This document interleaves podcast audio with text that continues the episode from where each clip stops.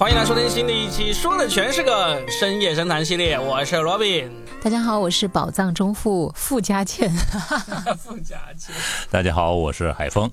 哎，那我们今天呢聊一个最近有点沉重的一个事情啊。那按照我们的调性，应该最终也不会聊得太沉重。嗯，我们先说说，其实就想聊一聊那个 Coco 李玟，她过世了。嗯，哎，你们等一下，这是真八卦吗？没 没有没有没有，我们其实不是想要聊这个八卦，我们是想从这个 Coco 李玟，因为我们听到这个消息都非常震惊的。我觉得应该百分之九十五的人都是非常震惊的。嗯，除了他的家人比较了解他的情况之外呢？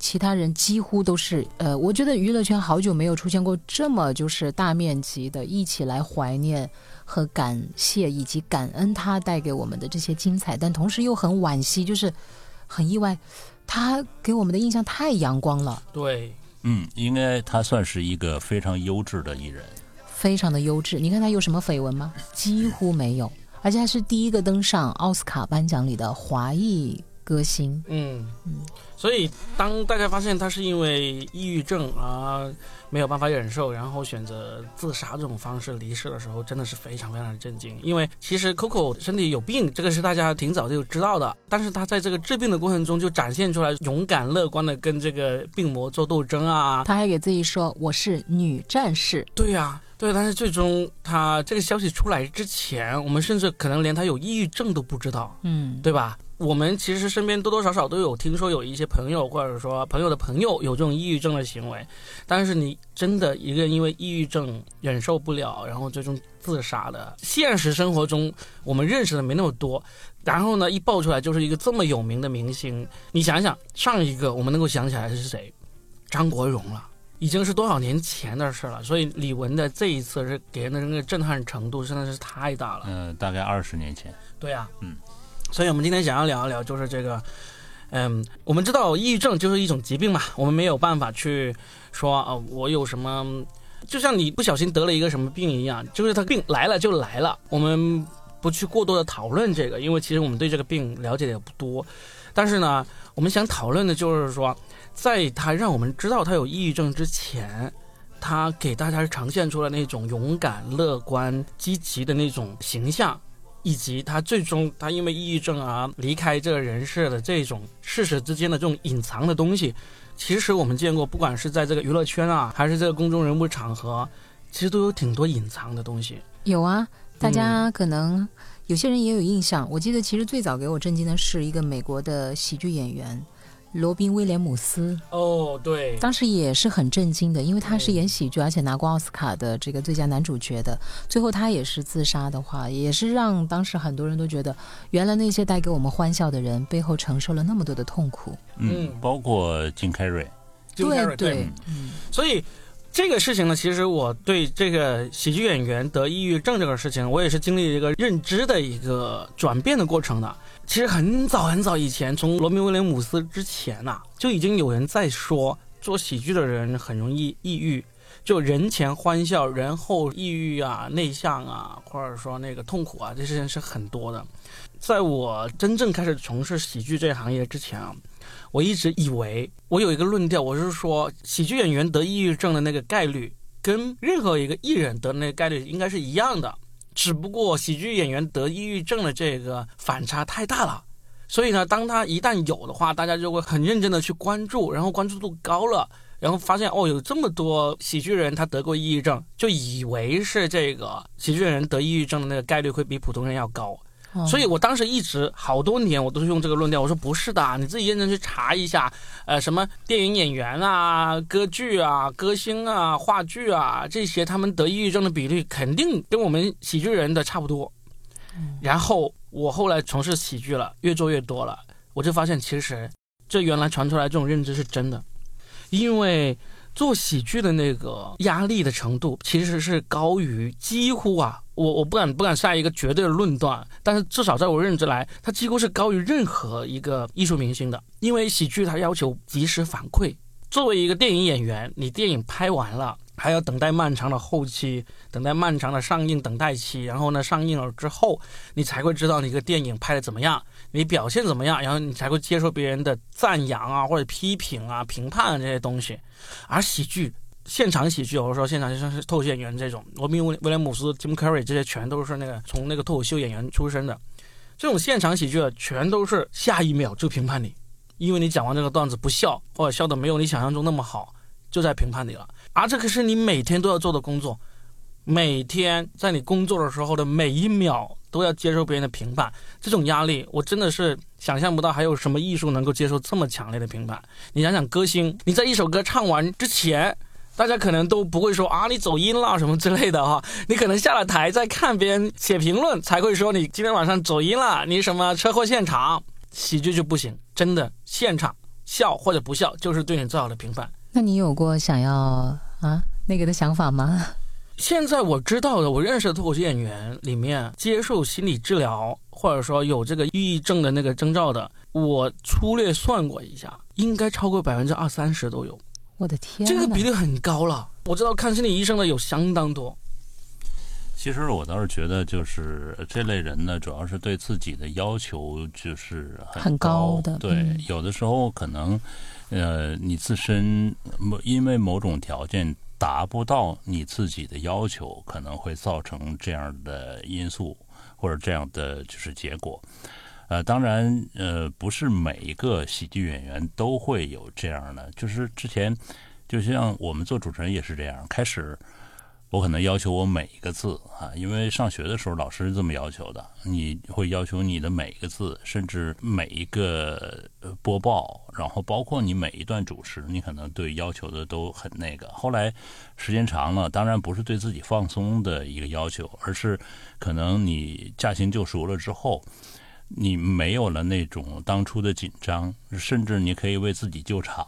包括前一个瑕疵哈，包括就是我在做节目当中，其实我也有用作成语或者读错字的时候。比如就今天我就做了一件事儿，我说哎呀，昨天我用错了一个成语，然后那个字我读错了，抱歉了。我可能会这样来为自己缓解。如果我一直不肯承认这个错误，认为这个可能就是我的一个瑕疵，一直耿耿于怀哈。你就会抑郁了。对，某天因为这个事情是吧？呃，然后会会引发可能更大的问题。我现在是不会，对，嗯，就是别人眼中的自己和自己眼中的自己的落差，这个也是一个很大的原因。我记得的是很多年前有一个电台晚间主持人，他是有自杀的。这个呢，就要提到柴静。他算是柴静的，嗯，伯乐吧。那时候他叫尚能，大家可以去翻一下古早的啊。我为什么印象那么深刻？就是因为那时候我也听柴静的节目啊。他当时在铁道学院呢，是一个学生。那么他就听那个湖南电台的节目嘛，他就给他写信说：“尚能尚且有梦想，那我是否也能实现梦想呢？”因为那个主持人叫尚能，嗯，声音也很好听。但我其实没有听过，但我相信当时柴静会那么信任他，应该也是一个非常有内涵的主持人。反正很多人都这么说。然后尚能真的就把他介绍过来了，就做当时是做兼职，然后后来再做全职，所以。大家喜欢柴静，他其实最初也是因为这个缘由而进入到媒体的嘛。但是后来这个叫尚能的主持人就自杀了，因为好像是他们在节目里接受到太多的这种恭维啊、喜欢啊、追捧啊，似乎也是因为他的外形和声音差别很大，最后他没有办法接受，好像在情感上面的这种落差。可能别人一开始听声音很喜欢他，最后一见人发现啊差很远，嗯，然后最后。别人的失望会导致他对自己更大的失望，我是这么猜的啊。嗯，我也没去细究了，但是我听到的版本差不多，基本上就是说他接受不了这种落差。具体的就可能只有更熟悉他的人才知道。所以我当时我入行的时候呢，我也在想，我会不会得抑郁症啊？因为做晚间节目主持人也是一样，你们是带给大家笑，我们是接收更多人的倾诉嘛。嗯，早些年的时候都是写信啊。打电话呀，对不对？嗯，呃，在那个媒体不是那么发达的时候，电台其实还是一个蛮重要的渠道。比如说，我们深圳电台有一个最著名的小姐姐胡小梅姐姐，她也做得非常的成功。那时候听说她举办见面会是万人空巷的，因为当初很多来深圳的人，最开始她是情绪得不到一个释放嘛，的电台就是一个很好的一个平台。这个峰哥可能会更了解哦。对，后来有一个海峰哥哥，还有一个佳倩姐姐。然后我就在想，我会不会呢？我觉得中间我是有轻微的，嗯，因为最开始我做这个晚上的节目就在老家的时候，因为你确实会被很多的来信啊、称赞啊、求助啊、肯定啊、赞赏等等等等，你渐渐的觉得自己好像很厉害，大家都觉得好像听你读一下他的信。需要从你这里，你觉得我该怎么办呢？请你告诉我，我该如何去选择这段感情呢？对不对？他们会把你当成好像是一个救世主，或者是一个智慧的人生的点灯。对，老师的那顶桂冠，无形的就挂在脑袋上啊，嗯要为人师表，要给人指明方向，指一条明路啊。我真的就觉得好像当时我是救世主了。嗯你这个还是老师，我是觉得自己无所不能了，因为你会被巨大的这种肯定和赞赏，真的会迷失自我的。因为那时候我太年轻了，嗯，我的声音是女中低音嘛，其实我刚入行的时候才二十岁，但是他们都觉得我好像很睿智，其实大量的都是阅读书本，都只是拿一些书上的东西识人牙慧而已。嗯好了，中间有段时间我就觉得我可了不起了，特清高，看同事们都觉得看一群蝼蚁。但是后来我慢慢的发现，其实我解决不了，也不能说解决不了任何问题，我是解决不了什么大问题的。嗯，我自己的很多问题都根本就解决不了。我那时候给别人出的主意到底是好还是不好，我也无从判明了。但是后来我就遇到了理想和现实的巨大的一种落差，嗯，也导致我在很长一段时间里面，其实对自我的认知非常的摇摆。一会儿觉得自己可厉害了，毕竟有那么多人喜欢我、听我；一会儿觉得自己可失败了，我算啥呀？我自己生活当中天天被领导骂，天天觉得你这也干不好，那也干不好，这种身份的分裂会让你就产生人格的分裂。嗯然后你要是处理不好、平衡不了的话，你就很容易陷入抑郁。对，但是我们这一期呢，也不是说想要深入的探讨这个抑郁这个事情，因为，呃，为什么呢？其实我们都不是专家，嗯我们仨也没有谁真的，我们有过抑郁，但是呢，没有确诊过抑郁症，因为抑郁跟抑郁症其实是两个差别不同很大的对，两个嗯不同的那个那个事情，所以呢，我们不想去深入的就抑郁这个事情去探讨，但是我其实我们想探讨一下，你包括你看李玟这个抑郁症，其实我们也没有去深入的去做功课去了解怎么一回事，但是我们。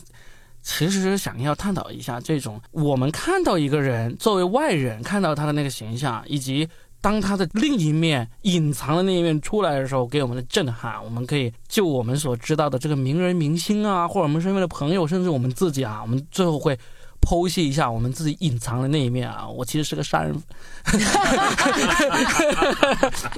是其实是个杀人诛心啊，诛心的 啊你。其实是个杀猪的是吧？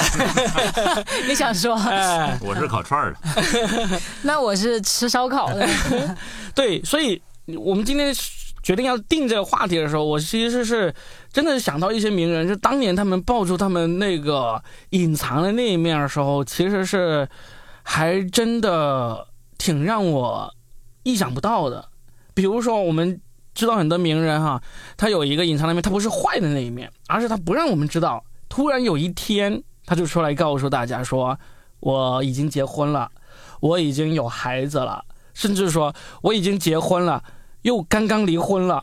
我说的就是那个阿 sa 和那个郑中基的那个那这个事件，嗯，当时是真的很赞。他们出来跟大家宣布的时候，是告诉大家他们离婚呐、你明白吗？嗯嗯，这个啊，离婚，你们什么时候结的婚呢？嗯就这个隐藏的一面是真的是嗯太让人震撼了。你说在这个名人、名人、明星圈子里面，这些真的是万万没想到的。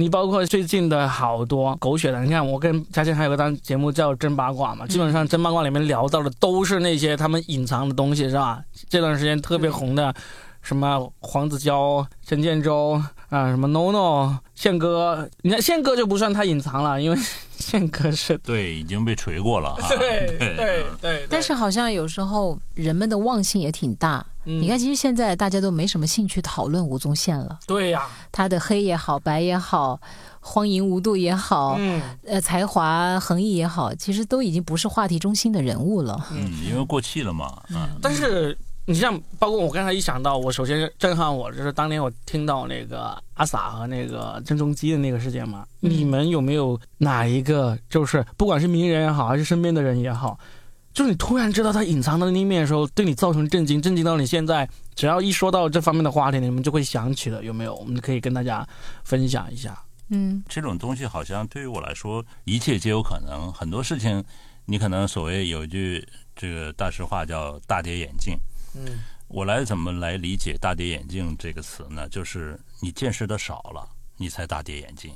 当你知道很多事情的话时候，你就不会因为这事儿的反差而有这么一个很惊异或者惊诧、莫名惊诧的一个感受。我觉得不是因为见识的少，而是我们其实现在资讯那么发达，我们也看过那么多书，看过那么多电影、电视啊，有很多事情我们都，特别是那种悬疑啊、那种那种反转那种电影，我们都看过无数了，就总感觉自己已经看透一切。但如果这个事情是真的就在你身边发生的时候，还是会很震撼的。就那种震撼，不只是说啊，我想要吃瓜那种震撼，而是真的。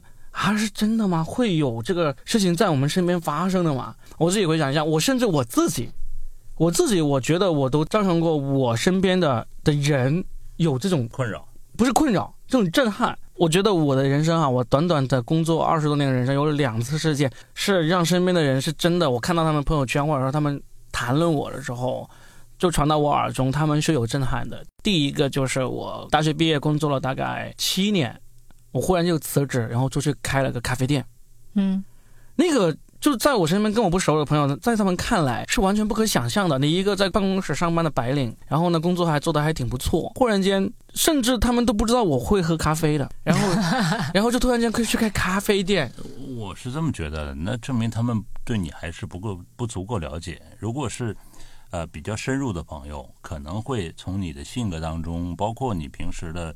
呃，处事当中或形式当中，能能找到这样的东西，也同时说明 Robin 真的是隐藏的很深很深，真的是隐藏的。他就是不相信同事，所以他在他们面前 都很紧张。不是不相信，不是吗？不是，是有些时候，你看，比如刚才峰哥说到，他们不够了解我，你自己说一下，能够了解你的人有多少个？无非就是你身边最熟悉的那几个人。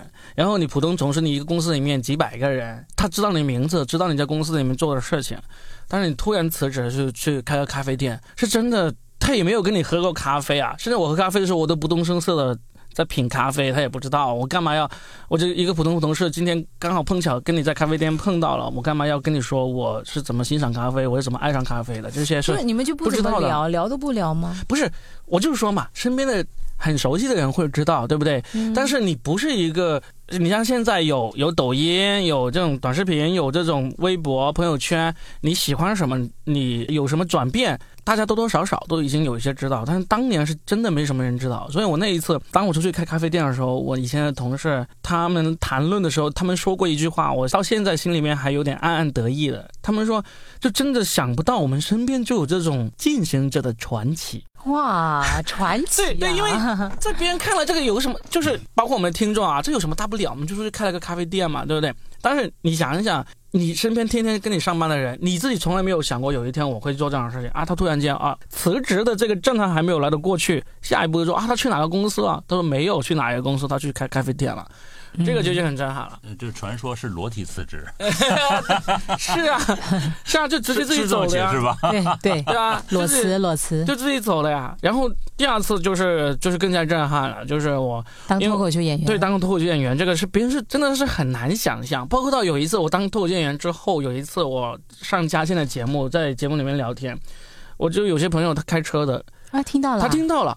他说：“其实听说你去做脱口秀之前呢，都以为你是在闹着玩的，就是不甘寂寞去试一试的。但是听完这个电台节目，我就知道哇，你已经玩到了这种程度。就我这种程度，在业内来说并没有什么了不起，但是对于业外的人来说，你就觉得完全就是另一另外一个对另外一个不同的那个世界的一个东西了。嗯，你说隐藏的话，这种呢隐藏还不是我有意隐藏的，有意隐藏的就。”多了去了，我们放在后面聊。哇，我要是会拍电影的话，我给他拍个自传呢。我一个叫 Robin 的男人，我会写出来。其实我会把我的事情写出来。我包括我前段时间还跟几个朋友在聊天，说自己的中期目标啊、远期目标啊，这些都有可能有一天就会把这些东西给写出来，甚至拍出来也不奇怪、对呀、啊。我先拍，我先下手。啊，对啊，你已经小说已经写到差不多写完了嘛，对不对？没有十万字是写了，但是我发现那个剧情其实还可以再蔓延，但是我不想写了。就其实包括嘉谦这个，突然有一天告诉我们他在写小说，已经写了差不多十万字了，这个也是你一个隐藏的东西，我们完全没有想到的。你曾经说你想唱歌，你想写歌，这些我们都大概知道一下，因为你平时就喜欢哼两句，唱歌也唱得好听。然后突然间你说你在写小说，而且不是那种，因为大多数人写的第一本书其实都有点类似回忆录或者自传，但是你的第一本书是一本虚构的小说。好难，我知道是很难，但是你已经写了。我选了最难的东西写，这其实就是我真的现在写不下去的原因。如果你写散文，你还可以一篇一篇攒；然后你要是写这种什么评论，你也可以一篇一篇的攒。但是我偏偏写了一个要靠我自己用想象力去杜撰的一个小说，我觉得好难啊！就是那种点评，你还可以就今天这个新闻事件点评，嗯，或者根据听众的来信，你作为一个回复，好多主持人经常写这种嘛。但是我偏偏写了一个没有存在过的事情，嗯我觉得好难呐、真的。是啊，这就是隐藏的东西嘛。嗯谁想到你会去写去写那种虚构的小说啊？嗯对不对？还是那种什么能够透露一下吗？什么悬疑啊、杀人呐、克里斯蒂亚加杀啊那种 里面？都没有悬疑，因为我的逻辑不太行，但是里面有情欲戏啊。这个倒是没有怎么隐藏，我们都知道。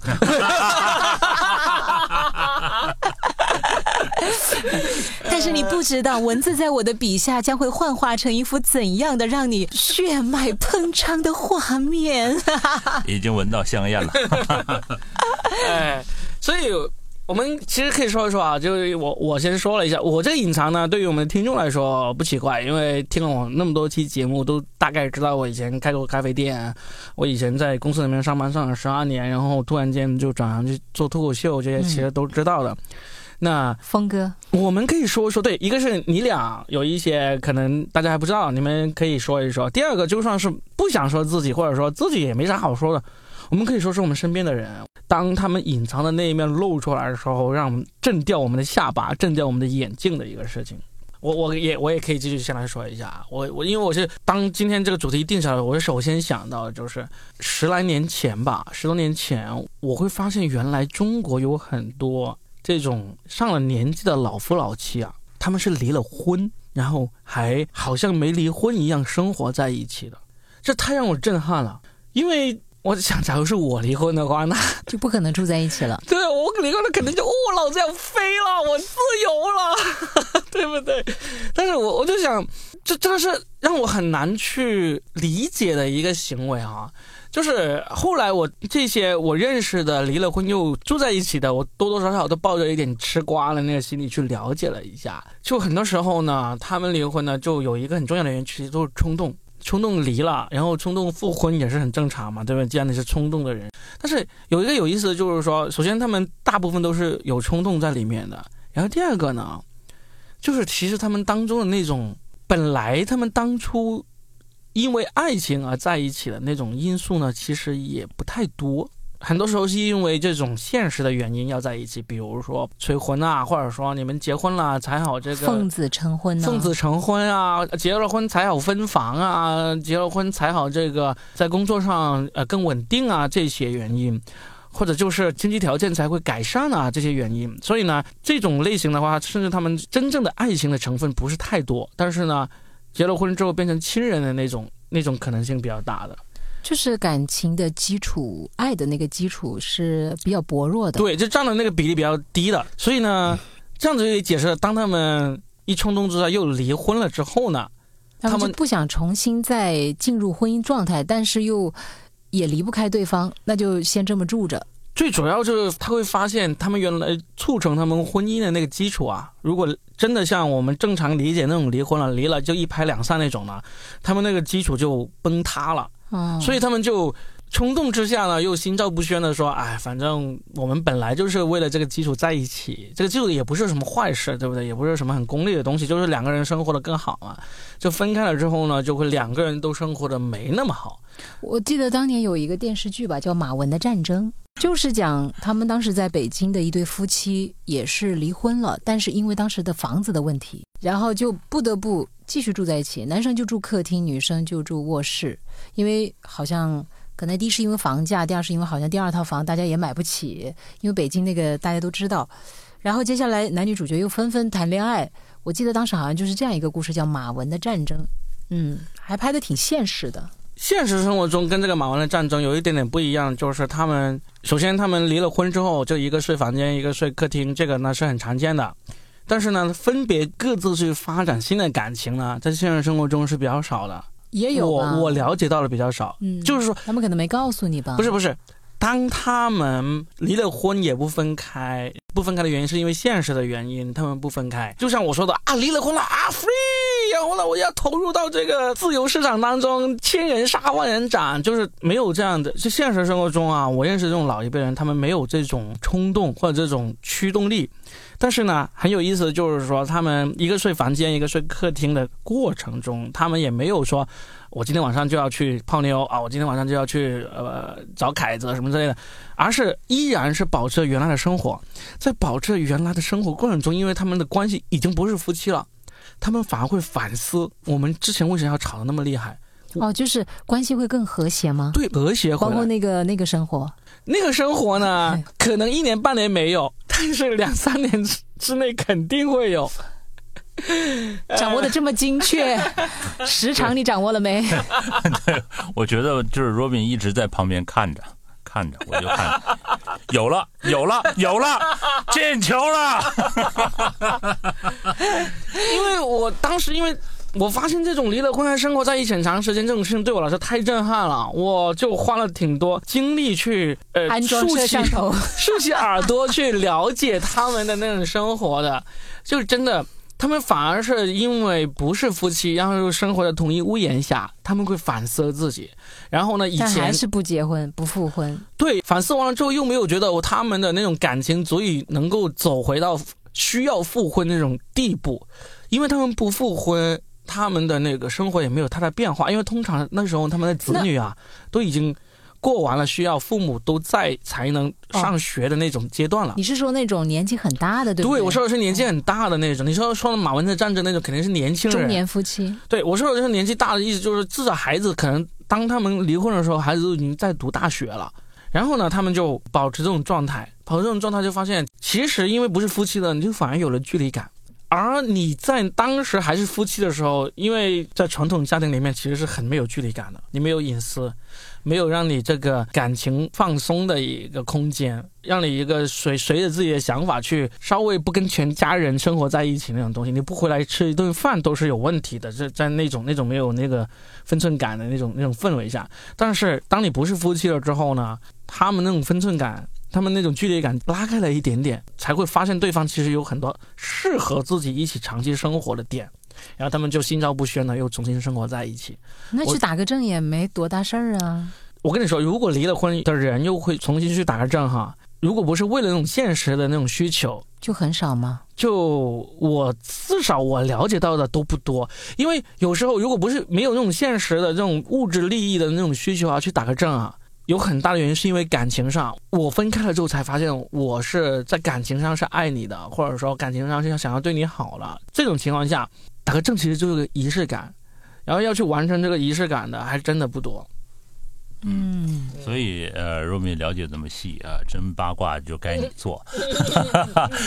那其实呃，他刚才说的这个，就这种情况呢，我会不会认为这个就很就是让我觉得不可思议哈？其实我完全不会，为什么呢？因为真的是看了诸多的各种实验电影也好，反正我看的电影是实在太多了。因为前几天我刚把自己的那个就之前买的碟啊。又重新翻起来一遍，就是翻东西的时候，突然发现，我的天哪，我还居然还有这么多碟放在那儿，就没放在我的书架上，放在这其他的地方。放那之后，我就一本本的翻，我就发现，就之前会有很多各种各样的实验电影，就是真的就是在实验电影，包括呃各种影像当中，我会了解到这世界上会有千奇百怪的事情，嗯，嗯，就是对，包括呃情感的模式，对嗯诸多方面都会有，所以你要说完全我。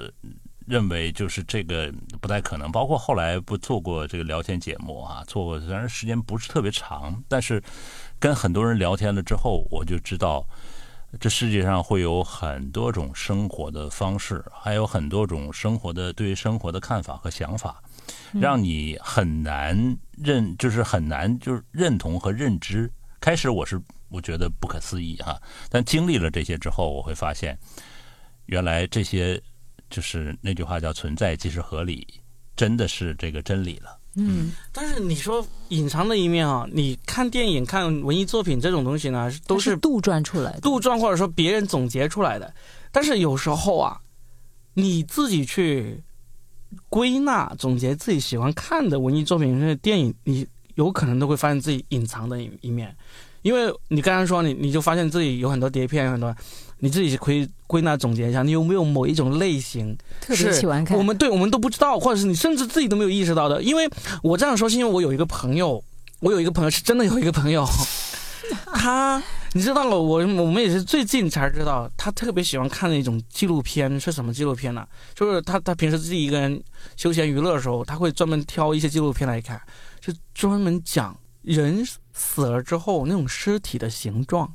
啊，就是说人死了之后尸体会怎么变，或者说有些人他哦死了之后那个尸体会变成什么样，或者是怎样的一个死法，法医解剖，哦就是他对一个人从生命终止那一秒到他他变成一具干尸或者被火化中间的这种各种变化，他如数家珍。天哪，这是一个在公司朝九晚五上班、默默无闻、非常没有存在感、小透明的一个女士。哦，那个这个隐藏里面，当时 当时我们知道之后就，我们就说以后我们吃饭再也不叫你出来了。就就这个就是很很很让人震撼。我跟你说，我这个也不足以让人震撼，但是我也发现了我的隐藏款。嗯，我好喜欢看那种挤粉刺的、掏耳朵的。那你有一个纪录片看了没有？挤痘大师，你看了没有？你肯定看了，对不对？这个挤痘大师是在 B 站那个纪录片排行榜上排前三的。我没有看过这个，但是你赶紧回去看，你肯定会发现 宝藏。好我不敢看，谢谢你，我不敢看。他叫挤痘大师，好像已经拍到第三季还是第四季了。好好好这是在 B 站的那个纪录片排行榜绝对是前十的。谢谢你，谢谢你啊。还有那种就是那个挤黑头，对啊，就是这个。还有挖耳屎，我可喜欢看了你。现在就发现，既然竟然有一个叫《挤痘大师》的纪录片已经拍到第三、第四好好好季，而且这么多人喜欢看，你就发现而且这个世界上跟你相似的人挺多的挺。多的，而且我上次其实我跟若饼好像说了一下，我挺喜欢给别人洗脚的。金盆洗脚水，我是三十八号，当然我不是给每个人都洗，就是我很喜欢给我喜欢的人洗脚。真的，啊这是不是？真的？他当时还，其实他当当时说出这个呢，还挺震撼我的，因为我当时第一反应，我相信啊，嘉倩刚刚说完那一句之后呢，很多听众听到了第一反应跟我的第一反应也是一样的，就说：“哎，他有机会给我洗一洗啊。”然后他就说：“那怎么行？就这是一个很亲密的行为。”这时候我的好奇心就起来了，那就只是洗脚吗？洗完之后呢？这是洗完之后该干嘛干嘛呀？对对对对，他只是洗脚那个部分。我说了，我会给我，比如说我给我孩子的爸爸，我很喜欢给他洗脚，真的就是，而且整个过程他必须得全程要就是非常的服从我的服务，嗯，因为其实我给他洗脚，哎，是不是很变态啊？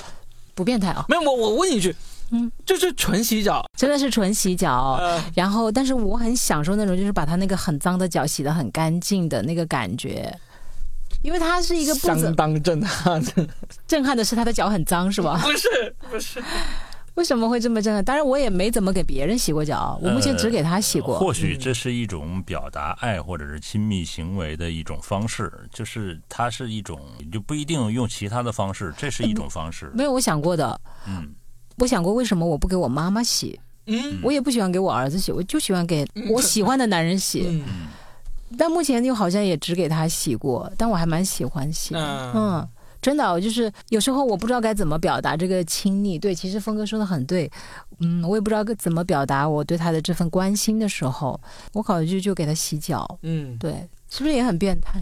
没有，不是不是，喜欢挤痘这个呢，我刚开始知道有些人喜欢看别人挤痘或者自己去挤痘的时候，我会觉得这个有点挺变态的。但是当我后来知道，原来已经有人拍成纪录片，原来这么多人喜欢看的时候，我就知道这是一个挺普遍的一个行为。嗯，但是洗脚这个呢，我忽然想到有一个原因，会不会是因为你是没有嗅觉的人？哦，也有可能哎，因为我是闻不到那个味道嘛，。你好像在节目里也跟大家说过对说说我没有嗅你其实没有嗅觉的。我的嗅觉是受伤了，嗯也应该不太会恢复了。嗯，呃，对，因为其实那个里面的神经断了，要把它接起来的话要开颅哎，算了的。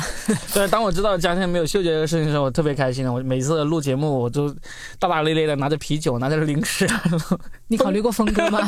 峰哥还是有，峰哥不仅有嗅觉，而且嗅觉极其的发达呀。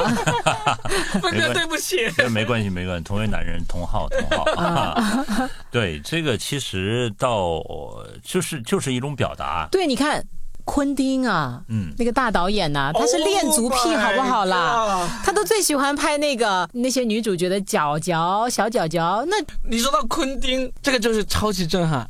对，就是以前他拍什么《杀手哥黎明》里面就有这种呃舔足的那种行为嘛，哦但是他最近爆出来那个新闻，真的是让人觉得震掉了眼球他。是什么了？他最近爆出一个新闻，他在某一个这种脱衣舞娘的那种美国有的嘛俱乐部里面俱乐部里面，然后呢，他给了一万美元给那个女孩，然后呢就就是去舔她的脚，哇说舔了半个小时，然后呢那个形容啊，他说直到他那个脚像那个干掉的梅干一样。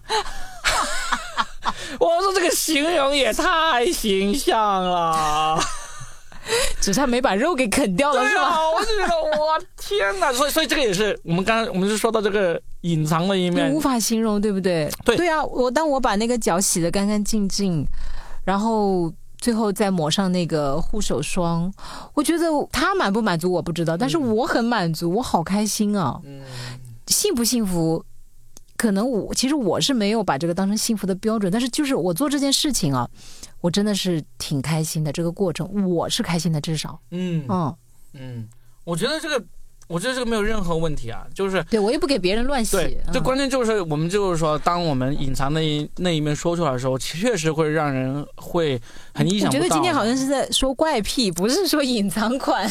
也不只是怪癖吧，就是反正就是隐藏嘛，隐藏的不管是怪癖也好，隐藏还是性格或者性格也好，对不对？口味。峰哥，现在轮到你了，你的重口味快拿出来吧。峰哥有重口味吗？其实我还真没啥重口味，因为呃，一直给人以来，我我就是就是公众形象哈，做娱乐节目，然后做聊天节目，比较冷静的一个人，然后说比较温和的一个人，但实际上我是比较喜欢重金属，就是、哦对，就是呃，在大学期间，呃，当时。中国的所有的原创音乐，它所有的实验音乐，我都听过。嗯，什么包括金武林呢那种不太出名，但是金武林其实挺出名的。我知道金武林。对他他做的《失乐园》，包括这个陈进做的《雾气里的昆虫》，嗯这些可能大家都不太知道的这种专辑，我都有。而且当年买的是磁带，后来在我就是经济宽裕了之后，我都把它换成 CD 了。嗯而且那种 CD 你知道都是很贵的 CD，都是大概六十块钱一张 CD，、甚至是有就近百块钱的 CD，我都把它换成 CD 了。嗯然后在大学毕业之后呢，其实就更喜欢你说当时的涅槃呐、枪炮玫瑰啊这种。就重金属，包括死亡金属的音乐，当时我是非常非常喜欢，就是你甩头吗？不甩，嗯，对，就是完全是能够听，因为当时我有有一个引以为傲的 CD 机，随身的 CD 机，哦，对。那你有什么身体肢体的表现吗？因为你总不可能就冷冷静静的然后听吧，没有，那时候上班是骑自行车的，就骑自行车带着 CD 机，然后骑得飞快那种。没有，就是没有飞快，就是很享受那个过程。啊，你的身体一点都不诚实哎！我我见过听重金属的人的现场的那个画面，简直让我极其震撼。嗯，集体甩头，我就我看的人都晕了，我都不知道他们是怎么样的。然后我就想说，那我要不要试一下？然后我就甩了两下，然后我就差点摔倒了，你知道吗？对对，我就是因为你甩我会头晕，所以就没有这种动作。但是那种重金属会给我营造一个气氛，就是等于是把这个世界隔绝开来。我进入那种气氛，对我该骑自行车，该频率也没那么快。嗯，然后，呃，这是算是一个隐藏款。哇，你好像那种杀手啊，就要不动声色把人干掉。然后呢，那个耳机里面就是重金属，是不是很像杀手？杀手我不知道，但是我就能够想象到一个，就穿着那个衬衫，然后呢，衬衫用塞到那个皮腰带里对对对面，那时候还塞腰带里，啊还很瘦啊。然后慢慢骑车啊，就与世无争、云淡风轻的一个啊，甚至是穿着或者穿里面还有个跨栏背心的啊 那种中年男人，然后他耳机里面不是中年男人，那我好年轻啊，好吧，我刚参加工作。就给你干掉 对，就是完全是嚎叫，因为死亡金属就是那种重金属，我知道，我知道，那个真的好吓人，一般人我受不了。特别是涅槃，我就就特别喜欢。啊，你太厉害了，真是嗯，也算是一个很大家不太知道的隐藏了一个东西、绝对的，呀！这个嗯你，的人格分裂比我更严重啊包啊括现在就是大家可能还能接受的九宝乐队，啊！这这我觉得它节奏很好。峰哥，你下次带着重金属去洗脚 一脚踢翻。那得给你给他洗。我不不，他不他还不是我的爱人，我才不给他洗呢，要成为我的爱人才可以的。但是即便是那样，我可能也不会有那样之激烈的动作，因为我只是沉浸于他给我营造的气氛。妈，就是你的脑子和你的身体是分开的，对不对？对，大概是分开的。此刻峰哥可能一边在录播客，一边脑子里面在骂我们。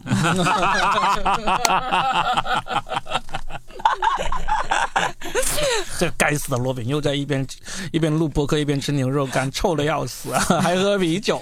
那他怎么骂我的？快点想象一下，你快想象一下吧。你自己脑补。这个这个该死的价钱怎么不给我洗脚？哎哎，然后哎，我自己还有一个，其实我以前呃以前也在播客里面跟偶尔提过一嘴，就是我很长时间以来都是一个会开车路怒的人。我的路怒是什么呢？就是很容易会被别的车给惹恼我。你是不是在听死亡金属那一？我没有，我没有，就是我就是就是，不管是心情有多么好，就会很容易就被旁边的车啊，他们比如他们在我背后闪灯闪我，或者按我喇叭，或者在一个他会突然切我的线进来，但是那个也不是太过分的那种，我就马上认为这个人是在针对我。挑衅我，对他在挑衅我。对，我就会弄回去。怎么弄回去呢？就是比如他闪我灯的，我就会让他上去，然后我就跟在他后面，我就闪他灯，一路开着大灯闪他，就你忘了你自己要去哪个方向，就跟着他也没忘，也不至于忘。但是在我跟他分道扬镳之前，我会一直这样去弄他。你这种还好了，你又没下车打人，下车打人没有，没没试过。所以你这个是轻度的。还算还算轻度是吧？那啊，路怒症是那种真的下车就直接砸窗玻璃啊、骂人的那种。你你这个就是你有点过高的估计自己了。人家路怒症是什么？他切我线了，我直接撞上去，那才叫路怒。真的是吧？啊对还有直接撞车的、这个打人的。对你这个只是是个威，他这？个有点像那种幼儿园的小朋友，就是你闪我，那我要继续闪你，闪你，闪你。不是你尿在我脚上，我也尿在你脚上。这是菜鸡路怒是吧？路怒的菜鸡，好吧，颠倒了，翻过来。所以，就是其实你这种行为有很多，就是人会有这种行为。真正路怒是直接怼上去，那才叫怒路。呃，对路怒对。那我还是有些理智的，毕竟怼上去那个要赔的钱有点多。然后还有人家那是绕到前面去，再别一下，互相别，在在马这个有路上，，这个有，我有别过。啊，那是你被严重挑衅，你才会这样。对一般是应该不会。有时候，比如说有个人他就切了我的线，我就被激怒了。然后呢，我又上去，我我也切他的线。然后呢，对方可能也是跟我一样差不多的人，他就会跟我互相来切。我其实这种事情我试过很多次了，现在肯定已经不会了啊。这几年已经云淡风轻很多了，就是就真的是互相别，但是别停了，下来骂或者打了没有试过，没有，甚至别停了都没有试过。就是因为你还没有遇到真正的对手。一个是没有遇遇到真正的对手，第二个呢也是还是有点理智，因为至少就是不会。如果真的是怒起来的话，真的是会忘掉自己要去哪里，就是不管了，就是要跟他干到到底啊啊！倒没有试过，我 那如果车上有人制止你、安抚你，也是没有办法的，是吗？你还会骂车上那个人？也不会骂，但是会不听，哦，所以我觉得也算是挺严重的。但是我好，我以后不坐你的车了。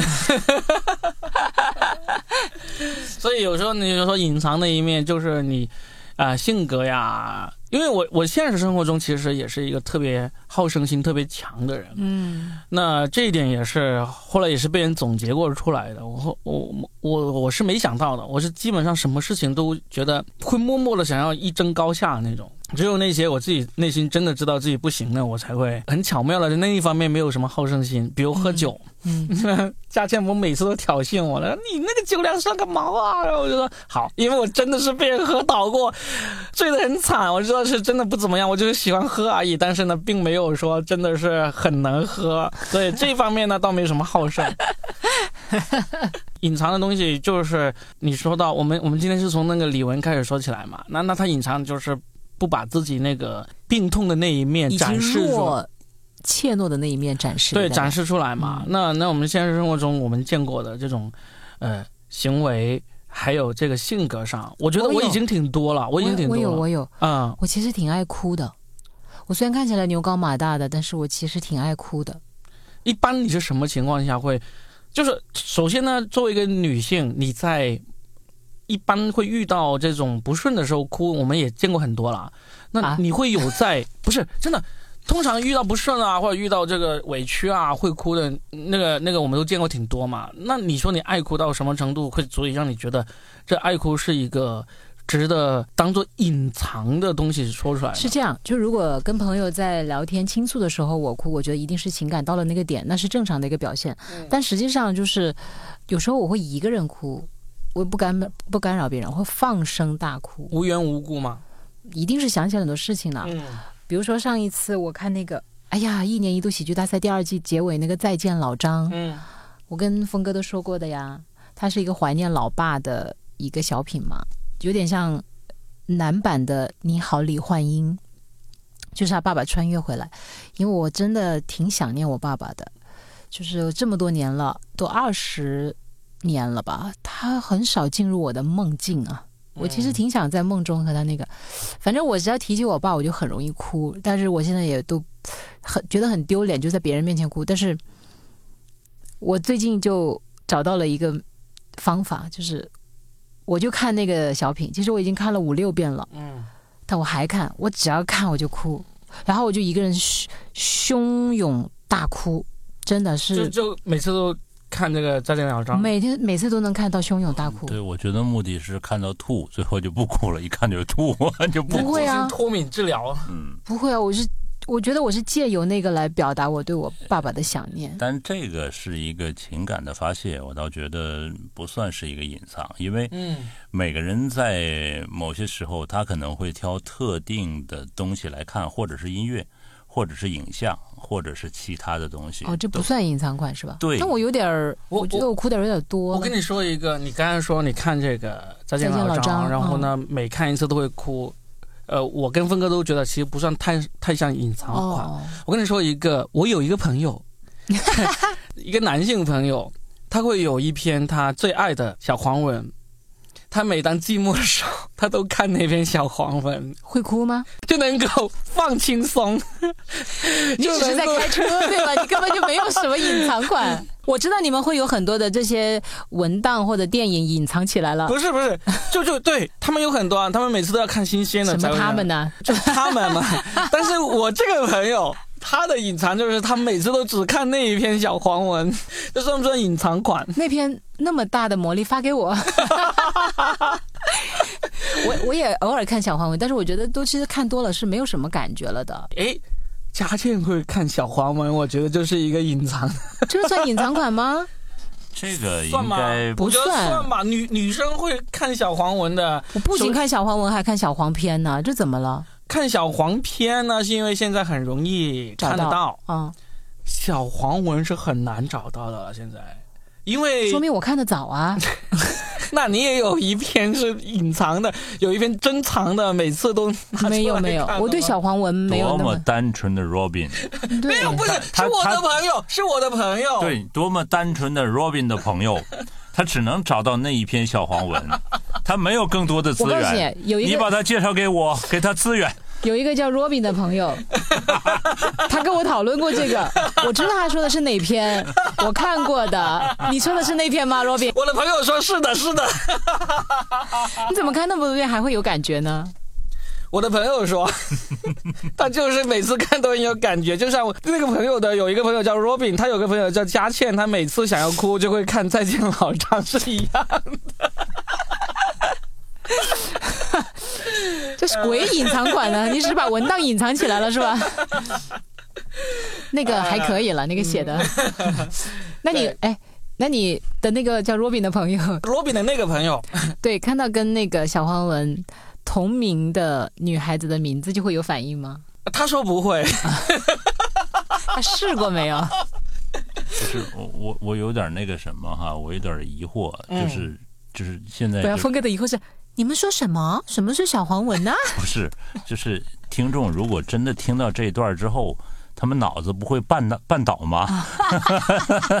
你们说的到底是谁？我对我觉得各位听众不妨这次留言里面列出你们看过的朋友心目中最好的小黄文的名字啊，你列出来其实屏蔽的吧？应该不会，因为名字都是很正常的名字，对吧？啊，什么少年啊，什么之类的，对不对？呃，我那个朋友说他看的不是少年那一本啊，所以那你们就不要练那个少年那一 看的也不是《精灵启示池中物》啊，他看的是一个很纯洁的名字。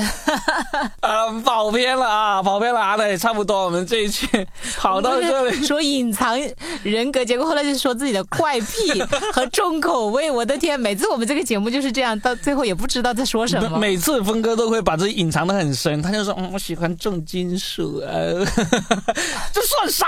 下次好好说一说，你脑子里面重金属的时候，你做过什么也是很重口味的事情，那才是真的隐，藏。哎，我真的觉得 Robin 你这个说的对。嗯我有一个朋友，嗯，他隐藏的很深很深，他喜欢听重金属。他在节目里永远都是温文尔雅，嗯，但是实际上我觉得他内心有极其扭曲和变态的一面。他可能在杀人的时候也是用这种温文温文尔雅的声音说。杀人不可怕，杀人回忆才可怕。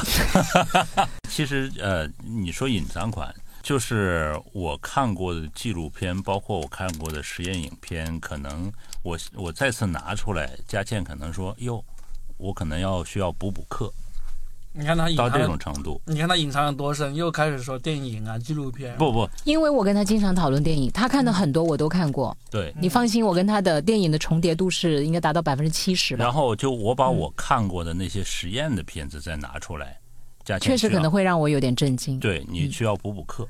因为我跟他讨论过很多重口味的电影，我发现我说的大部分他都看过，嗯，你可能还有一些他没说的，可能是我还没看的，那你发给我呀，是是 DVD，就是当当年买的 DVD，那你赶紧送个 DVD 给我呀。现在都没有了，估计网上是很难找到这一类的。那你演给我看呢它它？是半实验的，对，半实验的片子，演给我看呢？我好像知道你说的是哪一部了。嗯不仅不是不是一部，很多部很多部。嗯 OK，好，嗯，好了，那么今天呢，就好好的聊了一下，就是你不为人知的 B 面，对，就不管是明星名人，还是我们身边的人，还是这些普通人自己，还是说我们有个朋友啊，我们都说了一下，也希望各位听众呢，也可以在评论里面留言说一下自己隐藏不为人知，而且关键是你在留言区里面留，其实我们都不知道你是谁。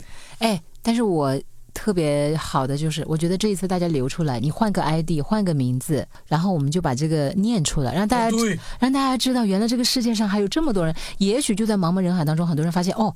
其实我一直以为我是一个孤单的、扭曲的、变态的，原来不是，原来这个世界上是有跟我同频的人的，然后你就会对自己的认知真的就不那么那个了。看谁会震掉我们的下巴。嗯，其实我还是想上点价值。你上上上就是你看，你这他说水了一期，哈哈，没水。嗯，就是有的时候我们可能对自己并不完美的那一面儿，有些时候我们很难自洽，也很难面对和接受。啊，说的太好了。这样的话，就造成了可能呃就很扭曲的部分，就巨大的心理很扭心理落差心理很扭曲部分，我没法跟别人呃外人说，可能仅有的那一两个人，我也没办法更多的、更详尽的跟他解释，甚至他有其他的生活，那他放在心里，最后就形成了一个不好的一个结局。就一个不好的闭环。对一个不好的闭环，然后就造成呃可能会有悲剧产生。嗯，当我们能够自洽，就是说啊，我的一个朋友嗯啊 发生一件什么什么样的事儿啊，我今天就是跟别人倾诉，或者是我能面对我的那个可能不太堪的另外一面，但是它不影响，没有影响到任何人。嗯，那其实这是可以被接受的。嗯，因为它是一个隐藏款，既然是隐藏款，它就是不是暴露在所有的目光之下的。但并不代表它是真的坏的呀。对，对，所以这样的话，我们能够接受这一部分之后，其实你才是一个完整的人。如果你不完呃不能接受，你是一个将会是一个破碎的人。嗯，接受自己、接纳自己非常重要，对对吧？你要是还是不太能够接纳自己的话，到我们的留言区来说一说啊，我们帮你分析一下，说不定你的心结也能够稍微解开那么一点点。那也就是我们做这些节目希望能够看到的一个现象。对嘛？你看我们三个都毫不避讳的也说出了，对吧？除了有一个叫峰哥的朋友，还是隐藏了很多以外，反正我跟罗宾两个人真的是就无所顾忌了。其实这就是我的隐藏款啊，对 不对？我就是隐藏的那个隐藏款啊。就就峰哥就一直隐藏着，他是一个很隐藏的人。他是他是卧龙啊，他是卧龙啊，凤雏在哪儿啊？把他引出来吧。好吧，好，我们希望我们继续晚上做节目，总有一天我们把峰哥这条龙给引出来啊！那我们就下期再会喽，拜拜。拜拜。拜拜。